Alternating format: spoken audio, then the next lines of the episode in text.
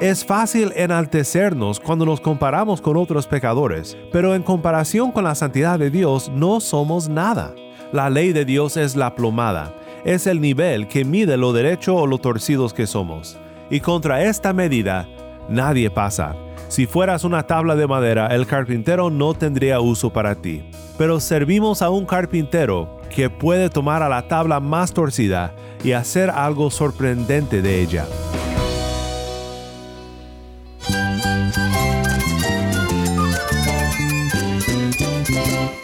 Cristo es la esperanza. Cristo es mi Señor y mi Salvador. Cristo ha transformado mi vida. Cristo es la viña. Separado de Él, nada puedes hacer. Cristo es el camino, la verdad y la vida. Jesús es mi todo. El único descanso, la única paz verdadera es con Jesucristo. Estás escuchando a El Faro de Redención, Cristo desde toda la Biblia para toda Cuba y para todo el mundo.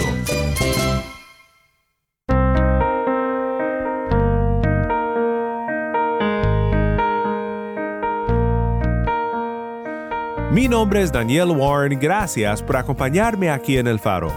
Por dos semanas hemos estado explorando grandes historias de conversión, historias que nos muestran la gracia sorprendente de nuestro Señor Jesús. Hoy consideraremos una historia un poco diferente a las demás. No es la conversión de una persona, sino una parábola que Cristo le contó a sus discípulos sobre uno que se creía muy piadoso y otro que reconocía que era pecador.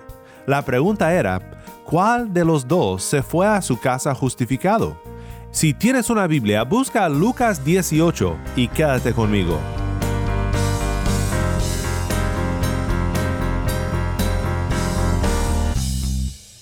El faro de redención comienza con Karen Ricardo. Hoy te doy gracias.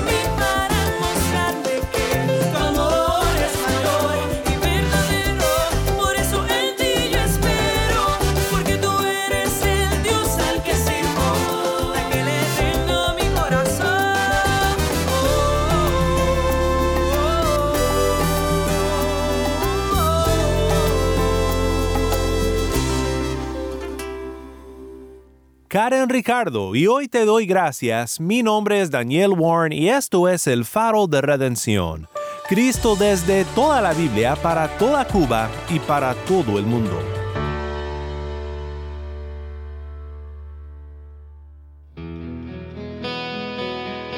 Estamos en la segunda semana de nuestra serie titulada La Gracia Sorprendente y hoy consideramos la conversión del publicano no una conversión en sí, sino una parábola de Cristo sobre la conversión.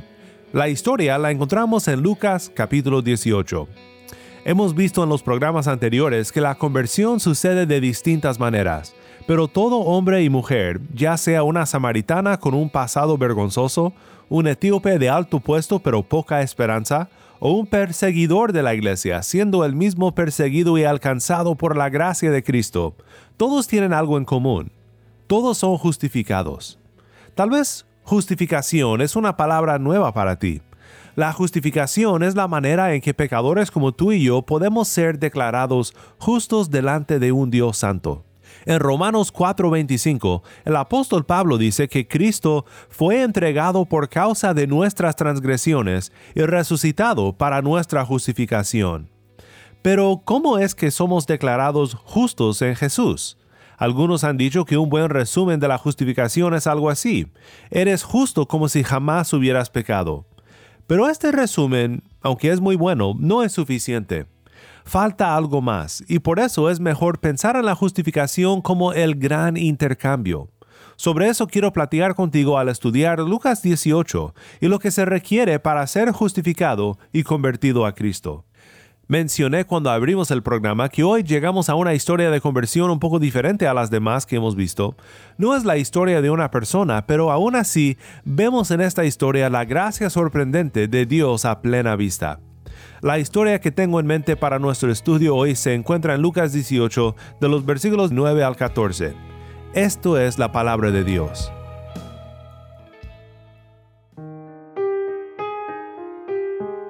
Dijo también Jesús esta parábola a unos que confiaban en sí mismos como justos y despreciaban a los demás. Dos hombres subieron al templo a orar. Uno era fariseo y el otro recaudador de impuestos. El fariseo puesto en pie oraba para sí de esta manera. Dios, te doy gracias porque no soy como los demás hombres, estafadores, injustos, adúlteros, ni aun como este recaudador de impuestos. Yo ayuno dos veces por semana doy el diezmo de todo lo que gano, pero el recaudador de impuestos, de pie y a cierta distancia, no quería ni siquiera alzar los ojos al cielo, sino que se golpeaba el pecho, diciendo, Dios, ten piedad de mí, pecador. Les digo que éste descendió a su casa justificado, pero aquel no, porque todo el que se engrandece será humillado, pero el que se humilla será engrandecido. Gracias, Tae. Nuevamente esto fue Lucas 18, 9 al 14.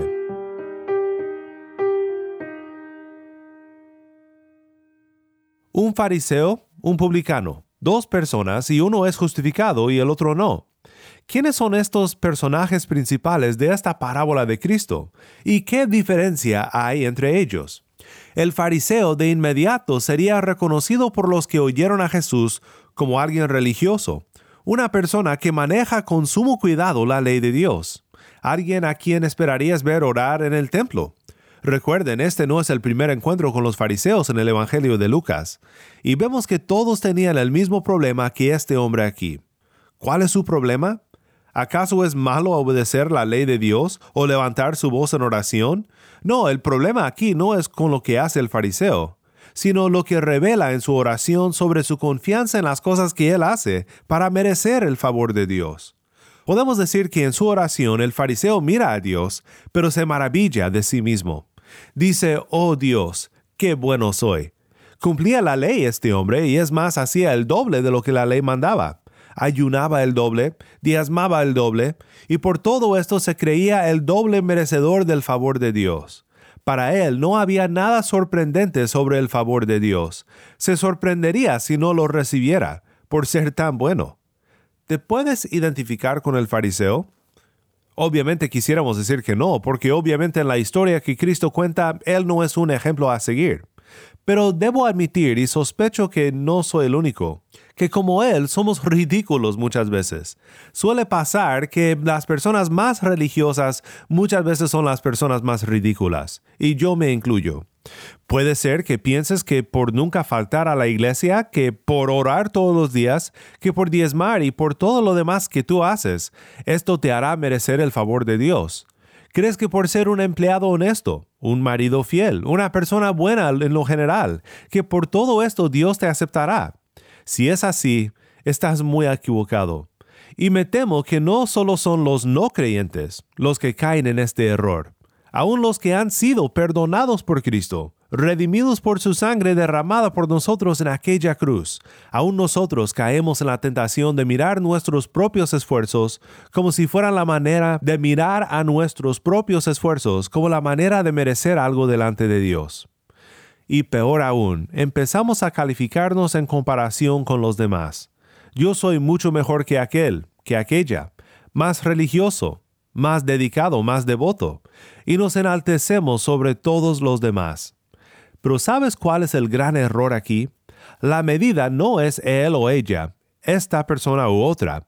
La medida es la santidad perfecta de Dios, su ley perfecta, obedecida perfectamente. Este es el requisito para merecer algo de Dios. Es fácil enaltecernos cuando nos comparamos con otros pecadores, pero en comparación con la santidad de Dios no somos nada. La ley de Dios es la plomada, es el nivel que mide lo derecho o lo torcidos que somos. Y contra esta medida nadie pasa. Si fueras una tabla de madera, el carpintero no tendría uso para ti. Pero servimos a un carpintero que puede tomar a la tabla más torcida y hacer algo sorprendente de ella. Con todo eso en mente, veamos en contraste ahora al fariseo, un publicano que sabía que estaba torcido por así decirlo, pero que sabía que era un pecador que no merecía el favor de Dios. Si los que oyeron a esta historia no parpadearon al oír de un fariseo orando en el templo, todos tendrían que mirar dos veces al escuchar sobre un publicano presentarse en el templo. El publicano era un recaudador de impuestos.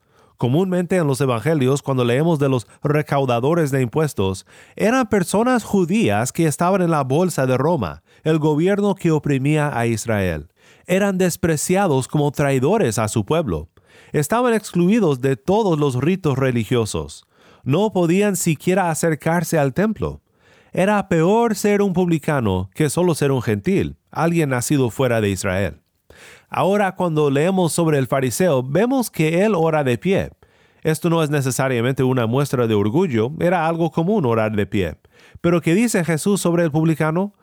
Dice, pero el recaudador de impuestos, de pie y a cierta distancia, no quería ni siquiera alzar los ojos al cielo, sino que se golpeaba el pecho diciendo, Dios, ten piedad de mí, pecador.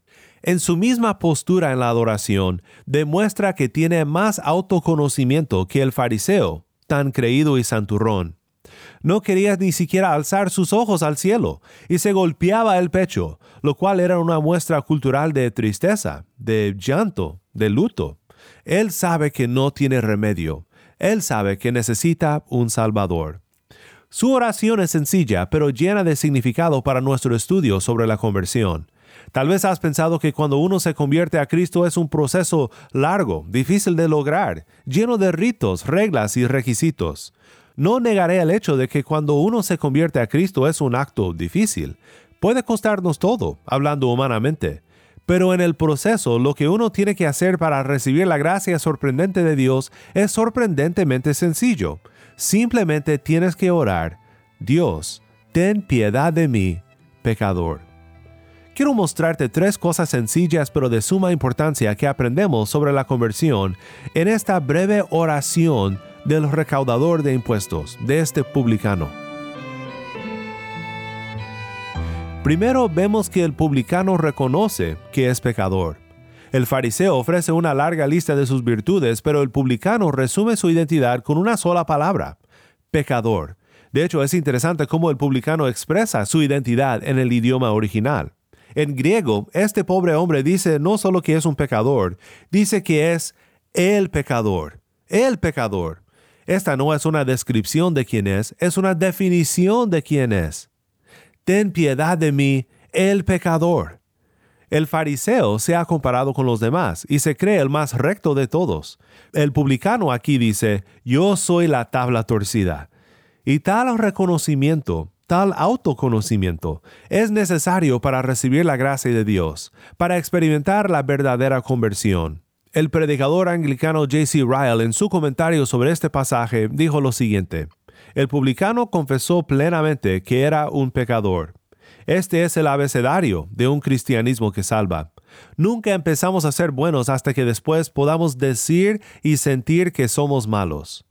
Nunca estamos en el camino de la salvación hasta que sabemos que estamos perdidos, arruinados, que somos culpables e indefensos. Qué feliz es aquel que no se avergüenza de sentarse al lado del publicano. Pues déjame preguntarte a ti, ¿has llegado al punto en que tú dices, yo soy el pecador? Si es así, entonces estás cerca de la redención. Pero hay algo más no solamente reconoce que es pecador, sino que reconoce que su pecado merece la ira de Dios. La palabra propiciación nos ayuda aquí. Propiciación en la Biblia se refiere al acto de remover la ira de Dios. La Biblia nos habla claramente sobre la ira de Dios. Jesús mismo lo dijo en Juan 3:36. El que cree en el Hijo tiene vida eterna, pero el que no obedece al Hijo no verá la vida, sino que la ira de Dios permanece sobre él. Sabes, hay más que una sola manera de rehusarse a creer en Jesús. Puede que te rehusas a creer en las verdades de la Biblia, puedes decir, son mitos que no necesito en mi vida. Y cuidado con eso, esta es una manera de rechazar al Hijo. Y espero que si nos escuchas regularmente, pueda llegar el momento en que reconozcas la verdad de la Biblia y pongas tu fe en el Hijo de Dios para tu salvación. Pero por otro lado, el orgullo religioso, tal como demostró el fariseo en su oración, es otra manera de rehusar al Hijo.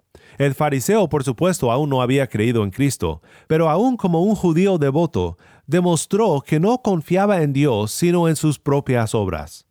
Cuando nuestra confianza está en nuestras propias obras y no en la gracia de Dios para nuestra redención, podemos ser el más religioso en la vida y no tener vida en Él. Podemos ser el cristiano más dedicado y ejemplar y no tener vida en Cristo. ¿Qué remedio hay entonces? Pues allí entra lo último que aprendemos sobre la conversión en esta historia. El publicano reconoce que es pecador y reconoce que la ira de Dios está sobre él. Pero hay algo más y es el paso definitivo de la conversión verdadera. El publicano se atreve a pedir que Dios quite su ira de él. Como bien comentó uno, este publicano era un desgraciado y lo sabía. Rogó a Dios por misericordia porque misericordia es lo único que se atrevía a pedir. Reconociendo su pecado y la ira de Dios sobre él, el publicano ora, Dios ten piedad de mí, pecador. Sé propicio a mí, quita de mí tu ira.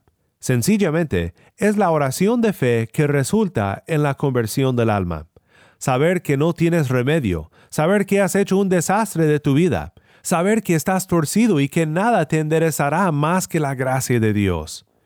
Pues Cristo concluye la historia, la parábola que le cuenta a sus discípulos. Les digo que éste descendió a su casa justificado, pero aquel, el fariseo, no, porque todo el que se engrandece será humillado, pero el que se humilla será engrandecido.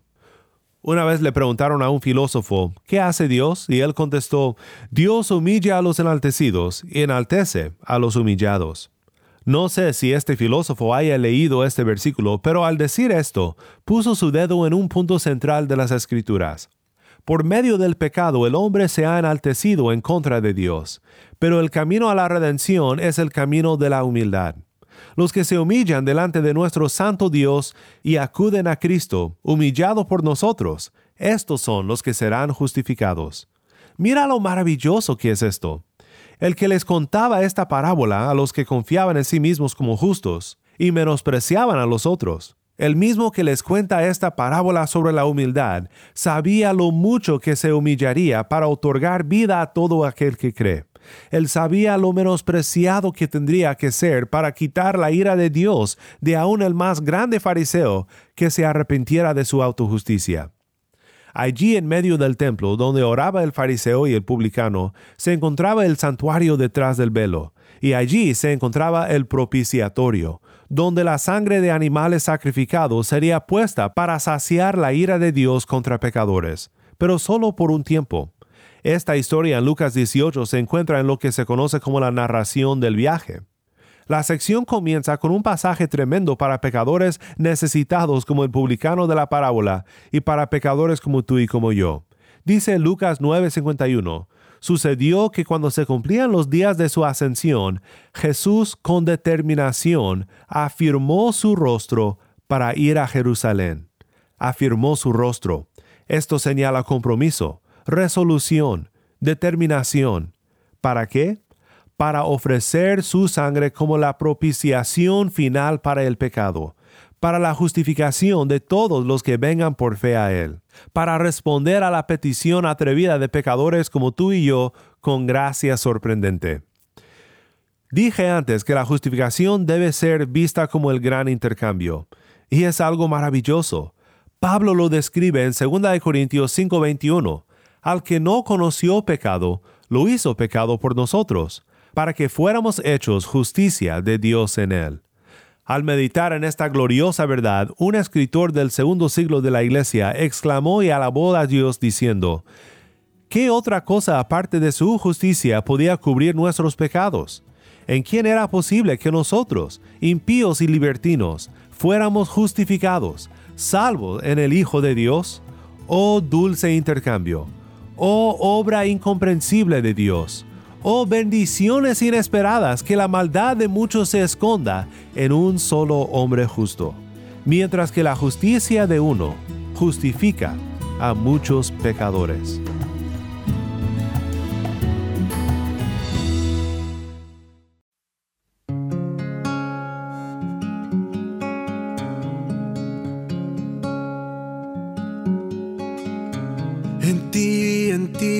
Descansa todo mi ser. De ti, de ti viene la salvación. Y solo tú eres mi roca, refugio y salvación, tú colmas, en ti jamás sabremos de caer. Vienen dificultades contra mí, mas todas ellas luego pasarán.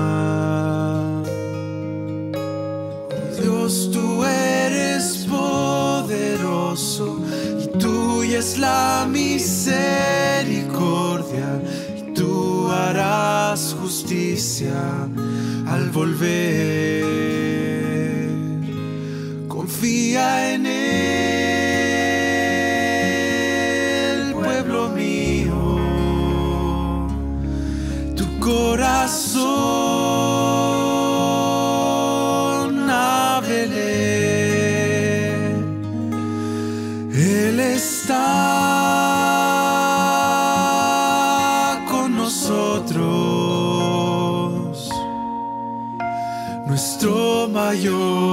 refugio es Él.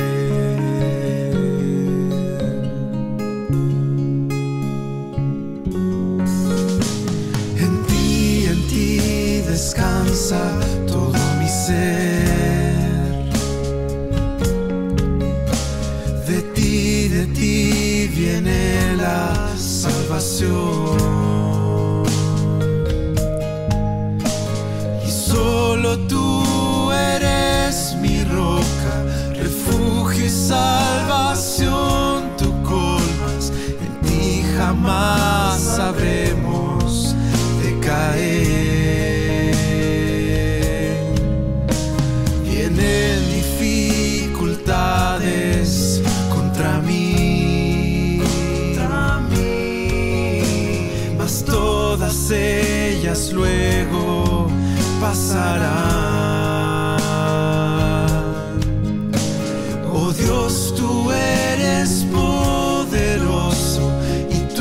Es la misericordia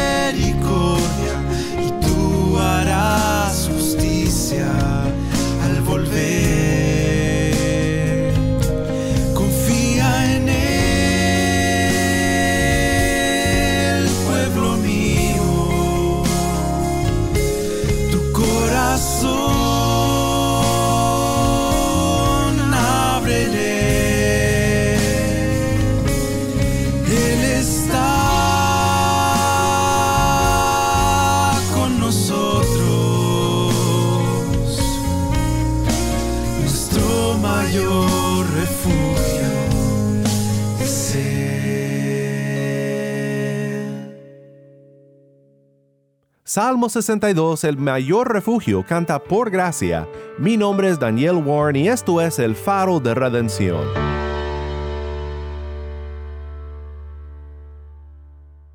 Te invito ahora mismo a que si Cristo te ha salvado, ores dándole gracias al Padre por darnos a su Hijo para redimirnos. Sé que yo necesito orar para siempre recordar que tengo mucho en común con el fariseo, aunque deseo la actitud del publicano. ¿Por qué no oramos juntos ahora mismo?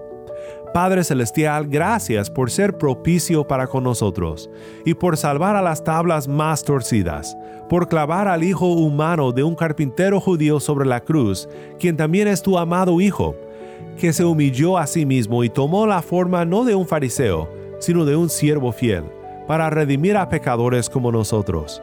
Recuérdanos siempre de nuestra necesidad de redención y ayúdanos a rechazar nuestros intentos inútiles de justificarnos a nosotros mismos y buscar siempre su justicia dada a nosotros por medio de la fe. Oramos todo esto en el nombre de nuestro Redentor Cristo Jesús. Amén.